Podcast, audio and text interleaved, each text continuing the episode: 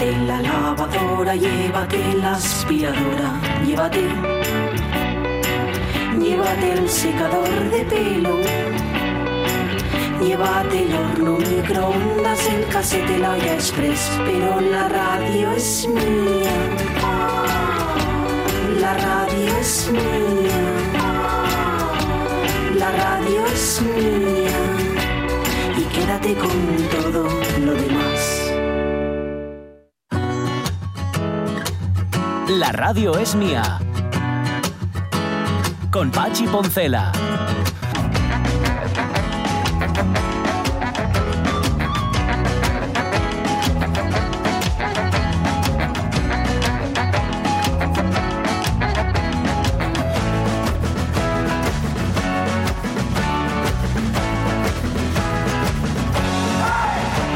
Las 12 y 16 minutos de la mañana dice Rodríguez Rego, con muy poca gracia, por cierto, que eso mismo que me pasa a mí le pasó a Miguel Bosé antes del bicho.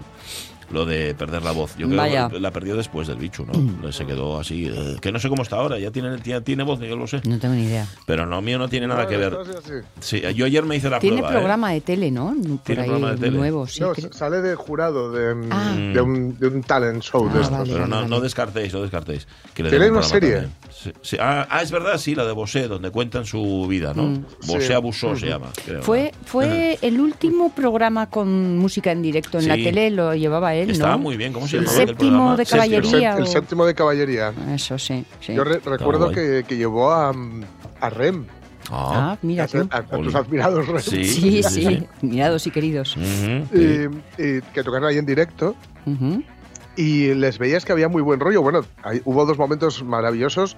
Uno en el que Madonna le tiró los trastos a Miguel Bosé hasta tal punto que Miguel Bosé se estaba azorado. Estaba completamente... Ops. En fin, le estaba dando mucho apuro porque le estaba tirando Sí. los trastos Muy muy, muy, descarado, bestias. ¿eh? ¿eh? Azorado me siento seguro. Sí, sí, con, con una, con una sutilidad de- digna del hija del 8, ¿no? Ujú.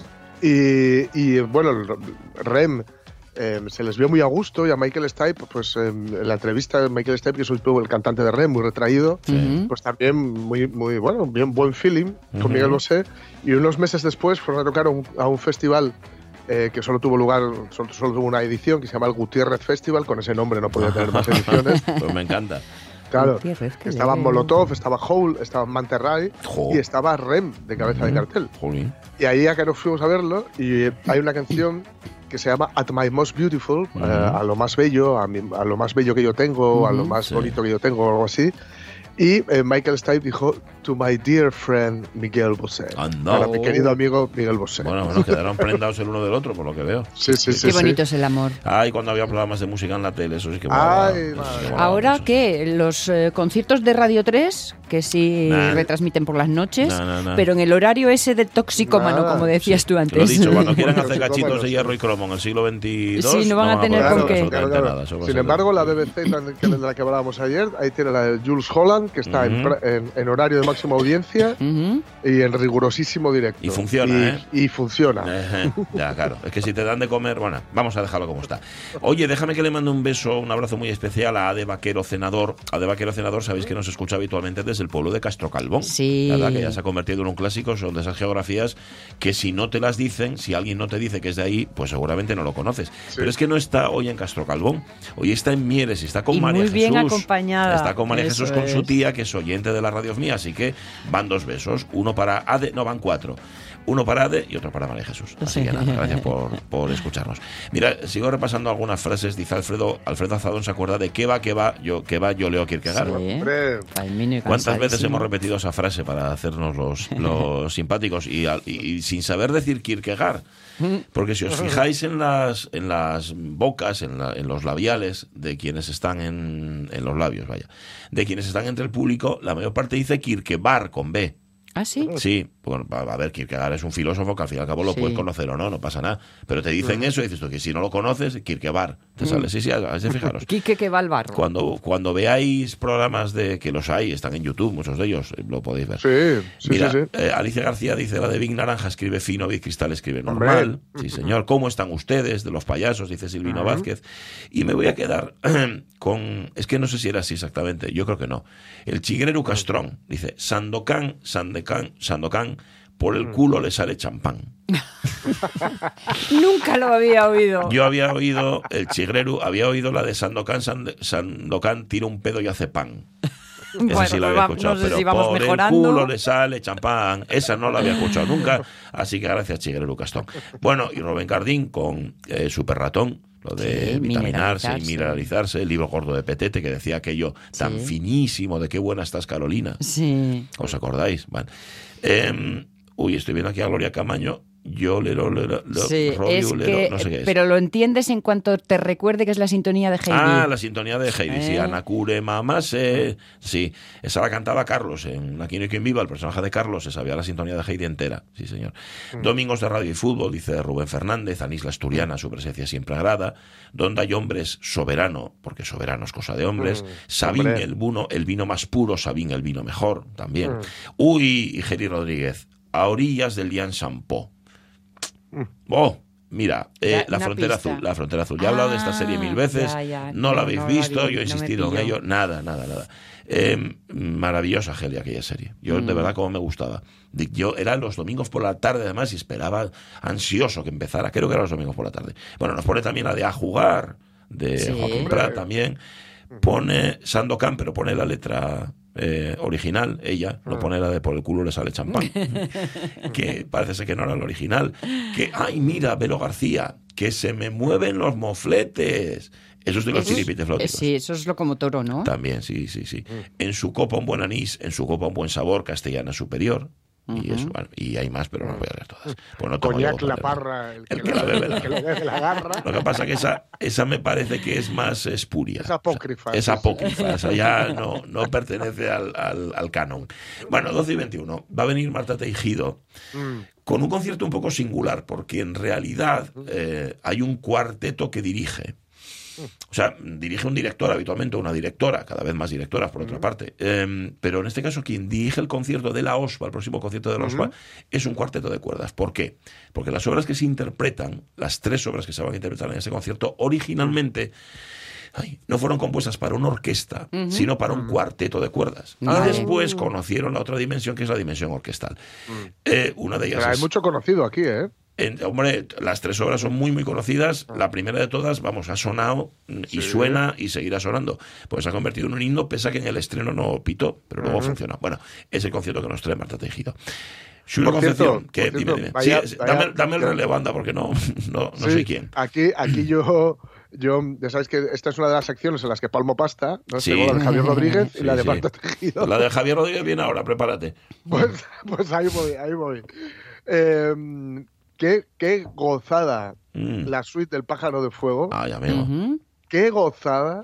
Y hoy me, me llega porque hubo de- hubo- tuve que encargarla. Esta. El, el concierto de eh, Ravel Ah. para piano y orquesta. Sí, señor. Eh, además, la, la- la edición que me recomendaron. Bien recomendada Eh, estaría, Sí, seguramente. ¿eh? y tengo que decir una cosa Ujú. Para quienes mm, se vayan aficionando como yo, que no tengo ni idea, pero me voy aficionando a algunas cosas de la música, de lo que conocemos como música clásica. Ujú. Perdonadme el segundo taco de la mañana. Hostia, qué barata es. Ajá. Hoy gastasteis los 20 euros que tenía aquí Sonia al principio entre, entre Aitana, Aitana y y tú. tú, sí. Lo gastasteis. Sí, sí, sí. Eh, Pero qué la barata, música clásica verdad, está, ¿eh? está tirada de precio y grabaciones antiguas que con un sonido sí, sí. espectacular que son clásicas. Eso, vamos, eso. La, de, la, de, la del pájaro de fuego, eh, que es con la, con, la, con la de Berlín, con la Filarmónica de Berlín. Además, por lo que he visto, es un poco la, el canon de la Sí. grabación. Eh, creo que fueron 9 euros. Nah. Y eh, menos todavía esta de, esta de, de Ravel. De Ravel, sí, sí, sí. O sea, Ya sí, ya sí. Sí. Y es que queremos que llegue, la música clásica es cara, tenemos una serie de prejuicios. En, bueno, da igual, vamos a dejarlo como está. Como decía Bueno. el otro, esta música que escucháis, que ya todo versiones. To- Sí, es verdad, es verdad. Sí, sí, es una versioteca a lo, a lo bestia. Sí, sí, música clásica. Recuerda, por cierto, Ramón Redondo, que lo de qué buena estás Carolina Sí. sí. venía. buena estás, Carolina! Correcto. Sí. Era, eh, venía en el libro gordo de Pedrete, De Pedrete, de Pedrete. que era la versión supuestamente Claro. humorística Sí. que hacía Pedro Ruiz del programa infantil de, de Petete. que, Sí, y era la parte en la que Pedro Ruiz, eh, haciendo ripios, Sí. criticaba la actualidad. Ajá. ¿Eh? Sí, sí, o sea, sí, sí. Qué memoria que, era, que era repugnante. Qué, re- qué rencoroso te veo, ¿eh? Sí, sí. Te veo con un rencor ahí. ¿Qué memorias tenéis? No se lo perdonaste. Muchas veces os la envidio, pero otras no, hombre, tanto, en ya este te caso- digo. En este caso no. Yo he de decir que eh, Pedro Ruiz tuvo sus momentos de, de ser Hombre, divertido, que ¿eh? sí, que sí lo era. Y un tipo, además, Lo- eh, es uno de estos showman que aquí en Sí. Mm. España hay pocos. Y, y lo que pasa es que Eso siempre es. estaba con la misma. Es que a mí no me comprenden. Es que en este país Ahí siempre está, con la misma ahí canción. está. ¿no? Hubo un momento, Mm. yo creo que se puede hacer una- un paralelismo muy bueno entre nuestro ya amigo José Mota Sí. y Pedro Ruiz. José Mota es el Sí. lado luminoso, es Sí, decir, un tipo que, tra- que trascendió lo que era ser parte de un dúo cómico para ser alguien que sale en películas, que produce programas, que, que escribe, que dirige, que, que actúa, que hace un montón de cosas y que no se las da de ideólogo ni de- es. ni de creador de opinión, y Pedro Ruiz, que hacía más Bueno. o menos todo esto, pero que efectivamente parecía que lo que él dijera tenía que ir a misa. Sí, sí, tal cual, tal cual. Luego tenía más varios personajes, no solamente este de Pedrete. Sí. Luego tenía Pedrete- otra especie de Pedrete era filósofo. especialmente horrible. Era, re- era repelente. Eh, luego tenía otro que era una especie de como de filósofo de Tasca, que hablaba así, que tenía la voz Sí, así, sí. como que era como un limpiabotas. o- Bueno, no sé, en fin. Sí, sí. Humor, crítica e incomprensión, esas tres palabras me han llevado a pensar en Wyoming. Bueno, claro, pero Wyoming también es luminoso. Cada uno en sus Claro, referencias y en Com- sus... Es que de- depende de las pretensiones que tú tengas. Es que al final. Claro, además es que el eh, Wyoming no, no se hace, porque claro, este es de yo me lo hizo, yo me lo como, que Ujú. tienes que ser muy bueno para hacerlo esto, Sí, y, sí, sí, aún sí, así, sí. Mm. evidentemente es mentira, siempre hay que tener un equipo detrás. Sí. Pero Wyoming, recordad cuando, cuando una vez que esto, que, que estas locuras de que le, le amenazaban de muerte y de, bueno, de, de tal, recordó para, para, para, digamos, señalar para otro lado, oye, yo tengo guionistas, ¿eh? Claro, claro, O sea, claro. yo- yo esto Lógico, no que esto no lo escribo yo. Sí, sí, sí, señor. ¿Os acordáis de aquel tiempo que tenía un programa ah, que era no sé qué desde el ático, en mi ático de Wyoming? Wyoming, digo? ¿Quiere sonar? Sí, Hace, sí, sí. pues estoy hablando en los 90 Ah, probablemente, sí, sí, sí, que sí. era el momento en el que decía, es que a mí en la tele no me quieren. Sí, antes de, antes de caiga quien caiga y todo esto. Ajá. Sí, sí, antes, Bueno, tuvo antes también el peor incluso. programa de la semana. También, ¿os Sí. acordáis? El peor programa de la Ah, semana. el programa de la semana que Bueno. tuvo que tuvo que cargárselo por entrevistar a Kim Monzó, que era, que era Ah. republicano y antimonárquico. Sí, y le señor. dijeron que si lo retransmitía, Ujú. la Radio Televisión Española se lo cargaba y se lo cargó. Madre mía, viva la pluralidad. Muy bien. ¿Eh? A que nadie, a que nadie, a que no hicieron como Lineker y nadie se solidarizó con él No, y tal. no, uy, virgencita, virgencita. Que me quede como estoy. Bueno, oye, que se me va el tiempo. 12 y 27, que quiero que palmes pasta. Venga, dale.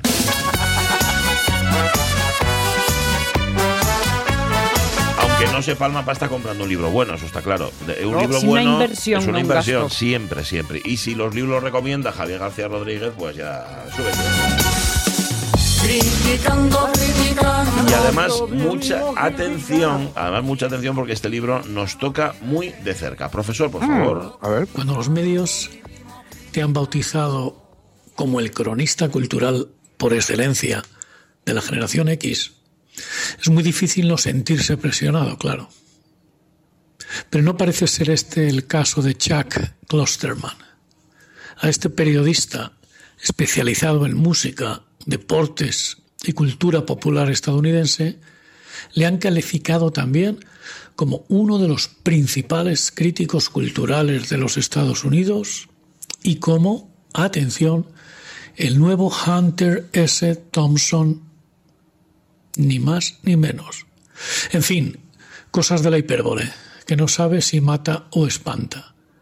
Lo que sí que sabemos los lectores de Klosterman, un autor que va pasando de editorial en editorial española como La Falsa Monea, es que sus libros son profundos y entretenidos al tiempo, informados y literarios, ensayísticos y personales.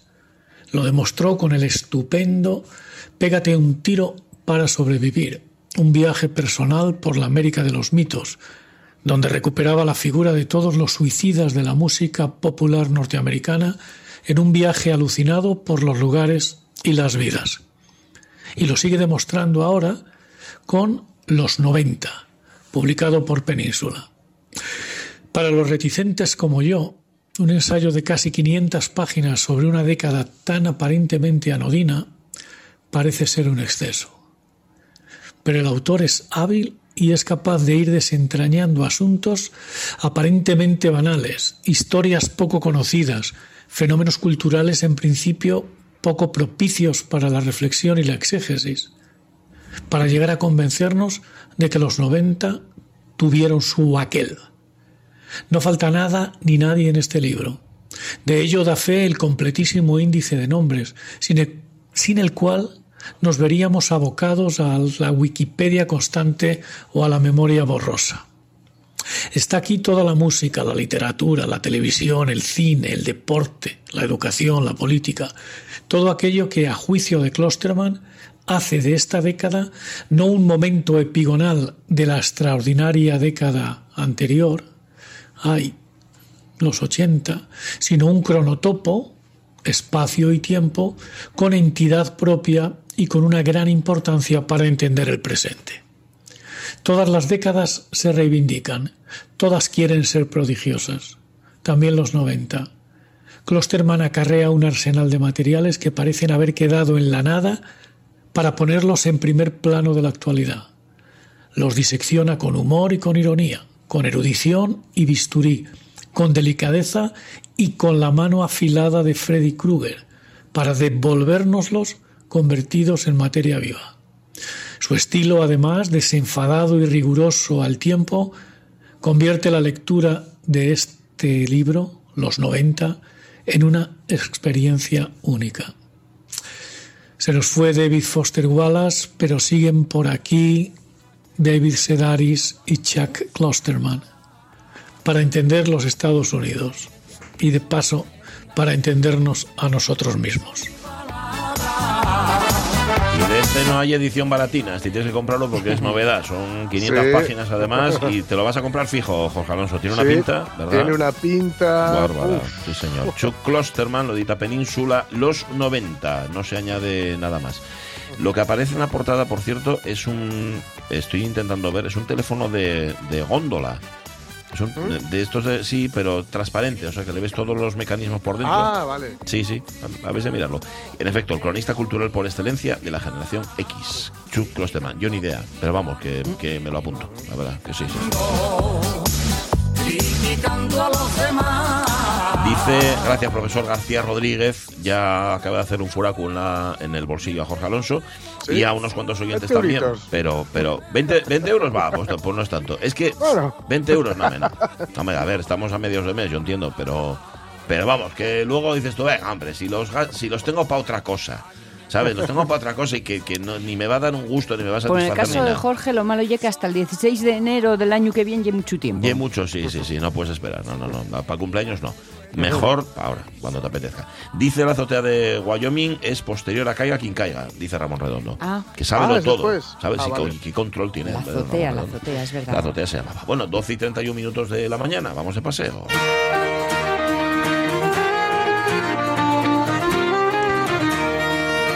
Si no fuera por el frío, por los incendios, qué guapa está Asturias. De verdad, ¿no? Me- el otro día que fui por ahí hasta eso, qué agua precioso, ¿eh? Precioso. Y ahora que va, empieza ya a retoñar y ya empiezan a... Bueno, Si una- empezamos una con los incendios en marzo, Ahí, calla, calla. anda lo que No- va a ser no este hables, verano. No me ¿eh? hables. Julio Concepción, ¿cómo estás, Julio? Buenos días. Buenos días. Aquí con este eh, marzo mayando. Ya, Ya. se sabe que cuando marzo mayea, mayo marcea. Sí, señor, sí. Sí. señor. Ahora tócanos. Es que ya yo ya vi mucho árbol florecido y estamos a principios de marzo, como quien dice, ¿no? Así que a ver qué pasa en mayo si no quema todo, que eso también puede pasar. Vale.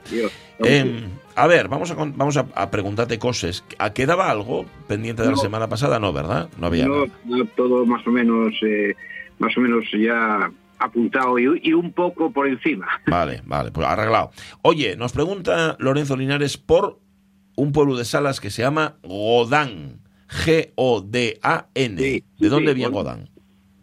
Este, pues lo de siempre. Estos, estos, estas terminaciones así en an, en in, etcétera, suelen ser suelen ser antropónimos y de- desde luego el go- gotus, que en realidad Mm. vendrá de los godos, gotus, godón, eh, eh, godos hace apellido a hace relación al apellido, al nombre en, el- en el origen de los godos. Lo que pasa que un antropónimo, un señor, vendría por ahí con el nombre y lo dejó en las villas. Suelen ser villas, villas pequeñas, caseríos. ¿no? Pero Si es de, de- de Gotus, Gotinus, Ujú. eh, Gotanus en este caso, es un antropónimo ya registrado en época latina.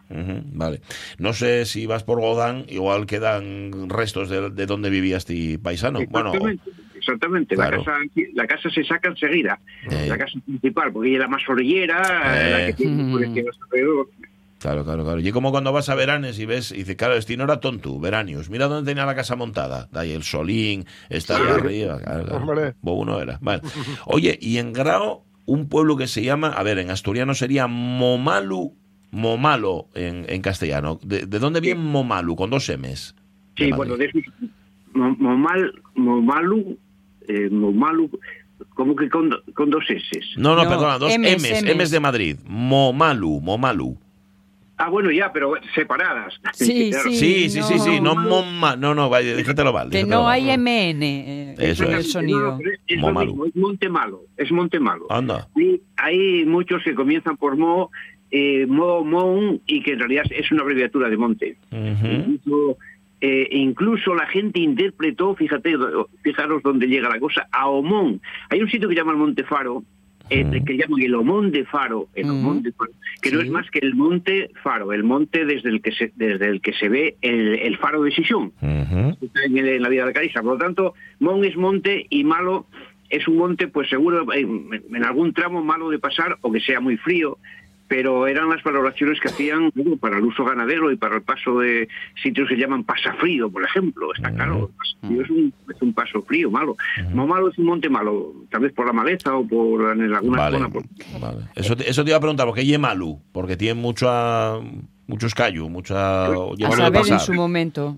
en su momento cuando se usaba, Mm. eh, ellos tenían muy valorado por dónde se pasaba mejor o peor. Por ejemplo, las mudas, las mudas, eh, que son cambios, como la muda de las personas, Sí. son cambios pero por lo peor. Es decir, mejor dicho, por lo mejor pero de lo malo. Entonces las mudas son atajos muy peligrosos. Mm. Ah, La, muda, la mua, la mua, que ellos lo transformaron en muas muchas veces, no hay ninguna muda por el medio, sino que hay cambio. No Mm. mudas. Vale, no vale. personas mudas, es una palabra. Es que decías tú lo de con dos M's. Sí, no, no, pero si no, fuera NM, Ujú. sería nomalu, que sería nombrarlo, Nombrar- dicho en no- asturiano. nomalu, sí, ¿eh? sí, y sería un poco ya. irónico para un topónimo. Sí, sí, sí, pero es- Exactamente. Eso ya. Estoy en Mo Malu y está en Grau. Y era lo que nos preguntaba Lorenzo Linares. Bueno, yo estuve de excursión. Yo cuando salgo de excursión siempre, siempre apunto nombres para preguntarte, Julio Concepción. Sí, Eso, es lo bueno. Mira, yendo para Somiedo, ahora mismo es que tengo dudas si está en Somiedo o está en, en Belmonte. Al. Almurfe. Sí. Almurfe, que me pareció un nombre precioso y me sonó muy árabe por lo del al. ¿De dónde vendrá Almurfe? ese almurfe lleva, lleva un componente ahí, un componente segundo, ese ese urfe, que en realidad al principio, el- eh, al principio era, era urfe, que significa lobo. Anda. lobo. Lo que pasa que ese almurfe también vino, parece ser, a través de un antropónimo. Mm. Pero, porque existió, eh, parece que el, el, el, murfu, el mulfus, Hermulfus Mm. y el Murfus, bueno, y Hermulf en francés, Hermolfo, tiene muchas variantes. En realidad ya es un antropónimo registrado en la, en la toponimia francesa, Fíjate. por ejemplo. Ahí va. Y en la, en la gallega, Freixulfe, por ejemplo. Mm. de Schulfe. Schulfe, eh, pues lo mismo, lleva un, un antropónimo. Pero eso procede, en realidad procede de un segundo componente, Wulf, con W, Sí. Wulf, eh, germánico, que significa lobo. Mm. Y un primero, ese al, ar, eh, también parece ser germánico, armans, armans, que significa grande. Por lo Mm. tanto, ese hombre sería algo así como, como el gran lobo, Ajá. pero el gran fu- el hombre fuerte, el hombre o agresivo. Pero sí, sí, son nombres guapos porque son únicos en realidad. Claro, Son claro. El hombre armario, Armans, dices. Bueno, perdón, perdón. este Almurfe, Almurfe. Con lo cual ahí había un paisano que se llamaba así, que era el posesor de aquello, ¿no? O el, o el que estaba ahí. está, Estaba. está Vale. como antipónimo, sí. Está. Vale, vale, vale. Oye, encontré también, encontré unos cuantos, ¿eh? no te les voy a preguntar todos hoy porque no, me, no nos da tiempo, pero me, me, me gustó el nombre de Ondes y Santiago de Ondes. Y claro, estoy pensando en Ondes, yo qué sé, en Ondes del agua, en Ondes del, del Ah, río, ¿de dónde vendrá eso? Pues ese tiene el sentido parecido. Ese ondes, esas terminaciones en realidad hacen referencia, a- aunque vengan de, de, digamos, de palabras comunes, en realidad ya suponen un antropónimo por el medio. Ondes existió también, parece ser algún, algún ant- antropónimo ya, eh, como Ondinus, tanto, eh, incluso Ondón, que, eh, claro, en el fondo podría venir de una de una palabra común, pero están registrados también como antropónimos. Vale, vale. Bueno, Eh, jolín, no, tengo suerte. No tengo suerte. Llevo dos y dos. A ver, espera, voy a preguntarte uno más y a ver si este también es antropónico. Antropónimo. Merusha. Merusha, que te digo, no sé si está en Belmonte o está en Somiedo, porque no apunté el concello donde estaba. Merusha, ¿eso de dónde viene? Sí, de esos hay muchos. ¿eh? No tengas miedo que este no es antropónimo. no es antropónimo. si vas a la tierra y, co- y coges la cesoria, en esta época verás que hay cantidad de merusha. ¿Mm? Merusha es una planta rastrera eh, que se usaba, por ejemplo, en los montes, eh, se quemaba para, a- para ahumar, es decir, para pintar de negro las madreñas. Por lo tanto, merusha, merusha es una palabra que viene del, por- del portugués que significa que, que era en realidad murusha, porque las- la- esa planta tiene las, las hojas como los ratones. Entonces, Ah. de, de, de murusha, Mur. porque tiene una hoja pequeña, una, una hoja pequeña, como una ore- oreja de ratón pequeño, Mm. de Merusha pasaron a Merusha. Entonces, las merusha, los merushales, hay sitios que llaman los merushales, la mirusha, Fíjate. mirusheo, creo que hay por ahí un, hay un mirusheo también, eh, con mieles. Por lo tanto, eran plantas que se usaban para alimento animal, porque esa merusha se echaba a las vacas, por ejemplo, aunque no se puede echar mucha porque es muy fuerte y, les hace mal. Pero en, en esta época estorban las tierras, hay que arrancarlas para sembrar las patatas. No es que sea mala, no es una, una- una hierba mala.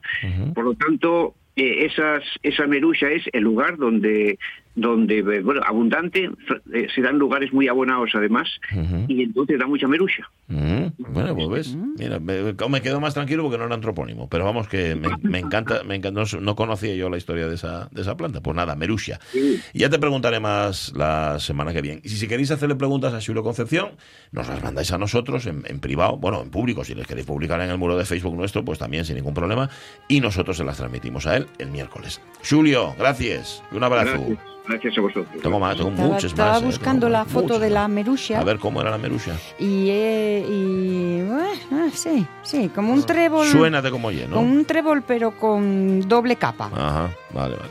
Una vuelta y otra vuelta. Quedó encima. claro.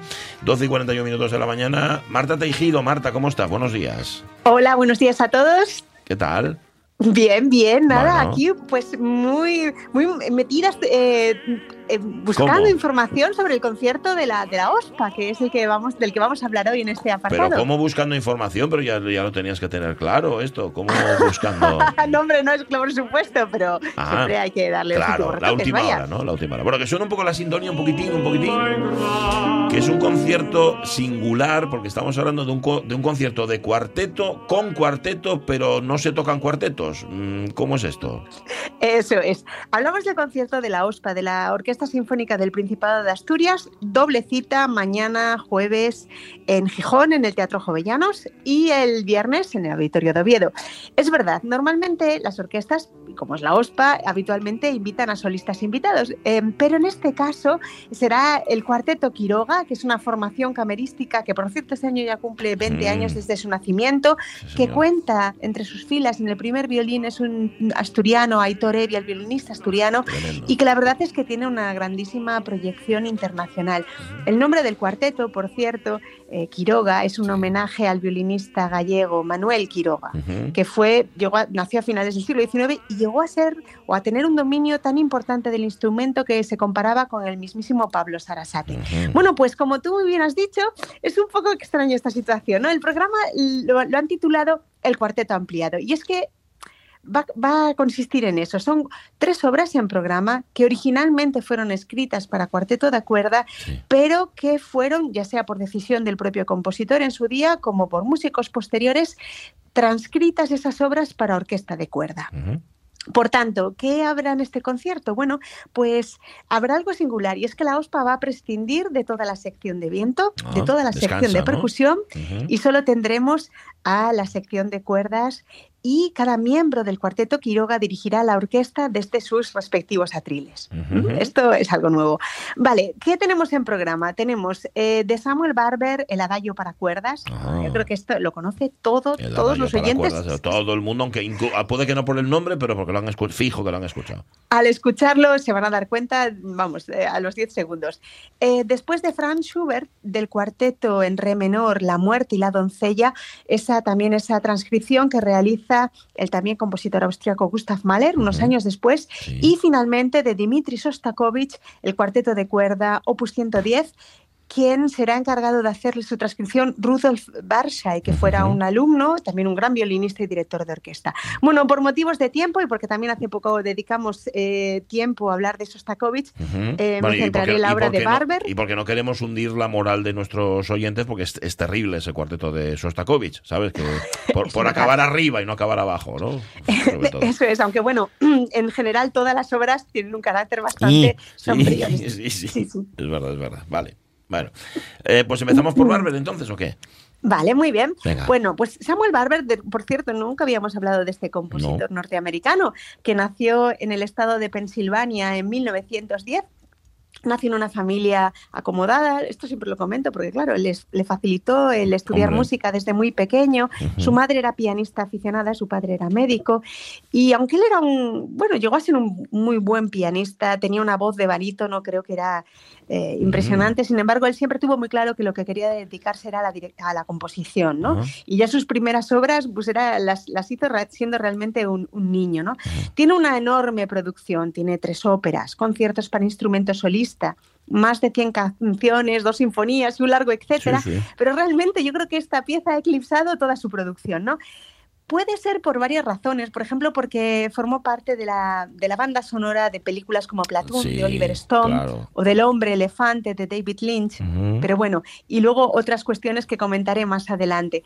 Eh, esta pieza, eh, como comentaba, originalmente un cuarteto de cuerda, la compondrá cuando tenía solamente 26 años, pero él mismo, cuando finaliza este segundo movimiento, se da cuenta que, es, que le sale muy perfecto, que es muy redondo y que puede tener más eh, versiones. Y paralelo, eso es. Él notaba que esa obra le había salido especialmente bien.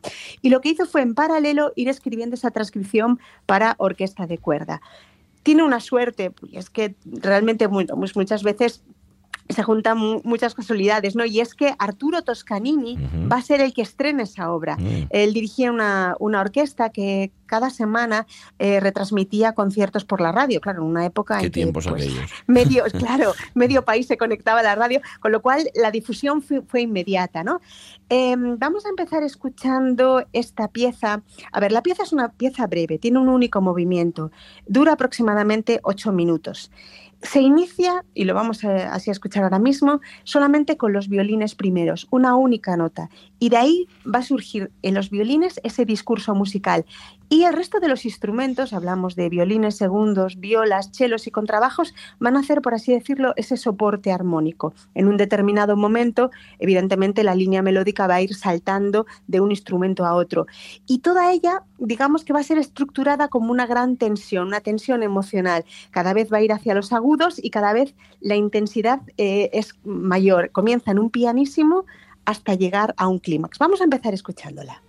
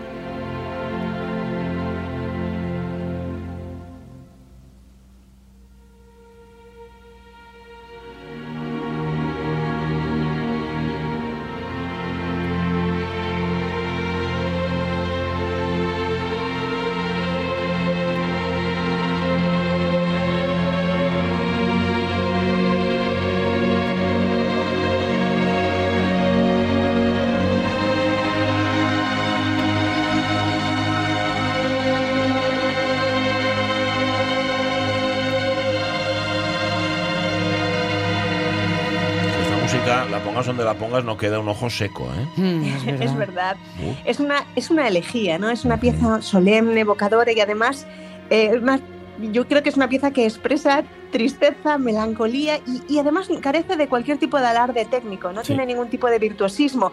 Mm, comentar que la BBC realizó una encuesta en el año 2004 para, entre los sus oyentes para que votasen cuál era la pieza más triste de la historia de la música y resultó elegida con el primer, en primer lugar este, este adagio de Barber. Y luego también decir que quizás hubo factores que perpetuaron ¿no? ese carácter fúnebre, como fue el hecho de que sonó en el funeral del presidente Franklin Roosevelt, de. Alfred Einstein o de Leonard Bernstein. Mm.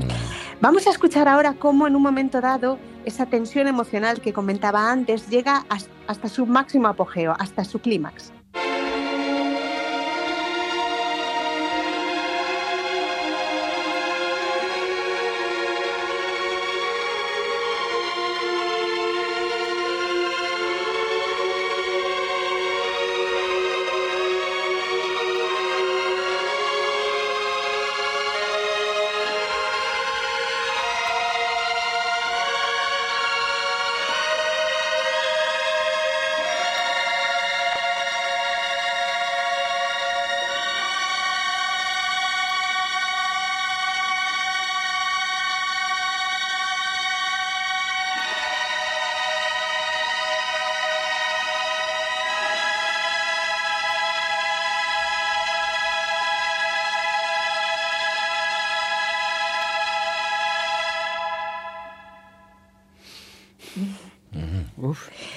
Sí, y luego volvería a dar comienzo otra vez, vez, sí. desde una está. sonoridad muy similar a la del inicio, ¿no?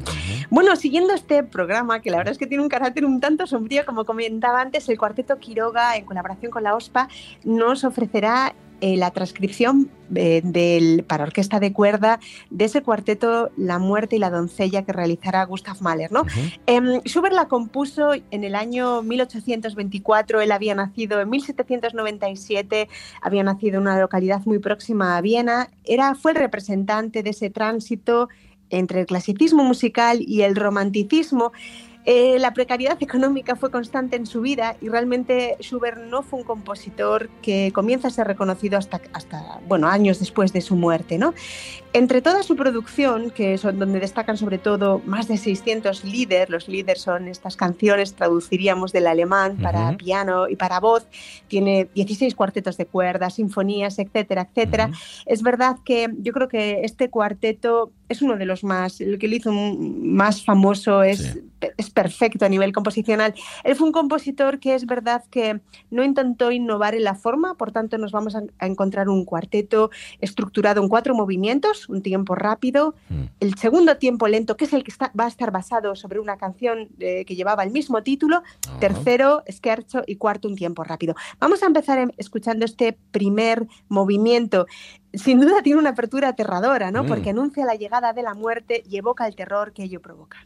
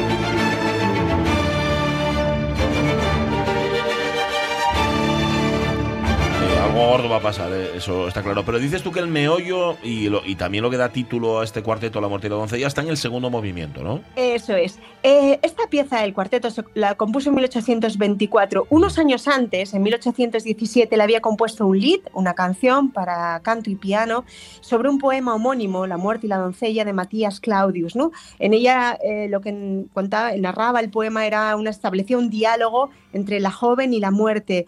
Eh, la muerte se aparecía entre esta, ante, ante esta doncella, ¿no? con intención de llevársela, y ella le suplicaba que la dejase vivir, que era todavía muy joven. ¿Cómo va a representar? Quería que antes de escuchar el cuarteto de nuevo se escuchase esta, esta pieza, este lead. Lo que vamos a oír es un preludio que anuncia ese, una marcha fúnebre porque está sometido al ritmo de una pavana.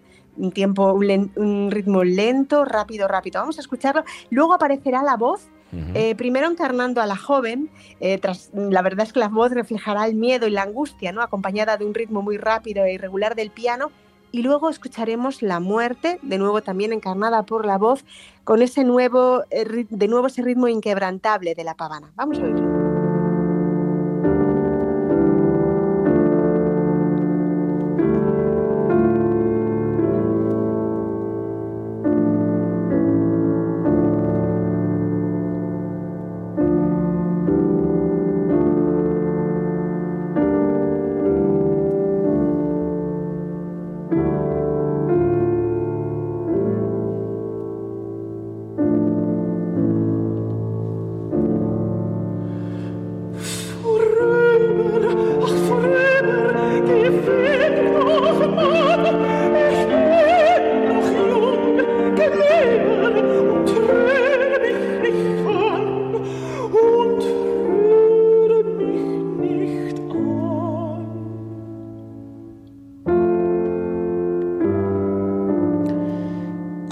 Quedamos? ¿Con la parte que canta la voz o, o con esa introducción así tan solemne Pues, y tan fúnebre? Eso es, el Schubert lo que va a trabajar es con la- el tema que representa la muerte, ese, ese ritmo que introducía el piano de Pavana y con él va a desarrollar este segundo movimiento. Vamos a escuchar cómo podemos reconocer perfectamente este inicio en el comienzo del segundo movimiento del cuarteto.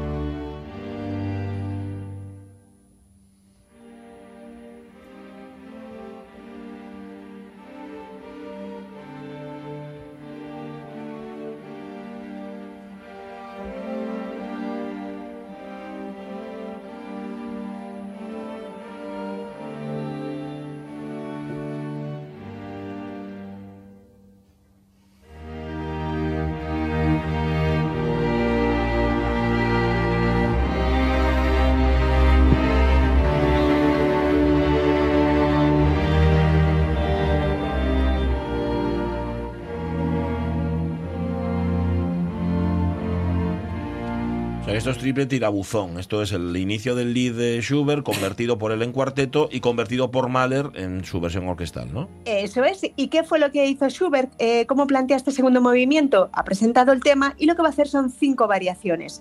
Eh, podemos escuchar, por ejemplo, la variación tercera, donde lo que va, bueno, una, una variación sobre un tema puede afectar a diferentes aspectos. Puede afectar al trazo de la melodía, a las armonías escogidas, al ritmo, pues sobre todo con el ritmo y la melodía va a trabajar en esta tercera variación.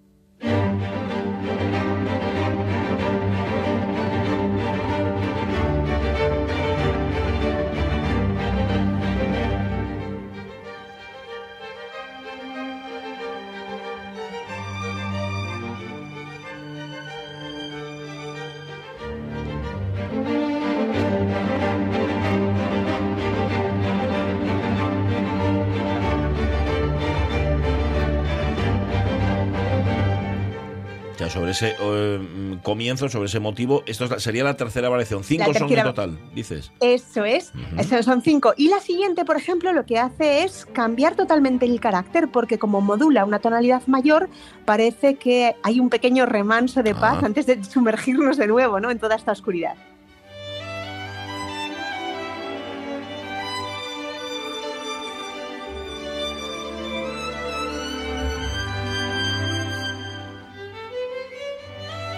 Oye, pues casi que lo vamos a dejar en esta. Fíjate. Oye, por, por darle un respiro a la sección tan intensa que nos has traído y al concierto que mañana y pasado tan intenso van a poder disfrutar quienes vayan eso a la temporada de la OFPA y a disfrutarlo con el cuarteto Quiroga y estas obras de Barber, de mm, Schubert Mahler y de Sostakovich Barsay.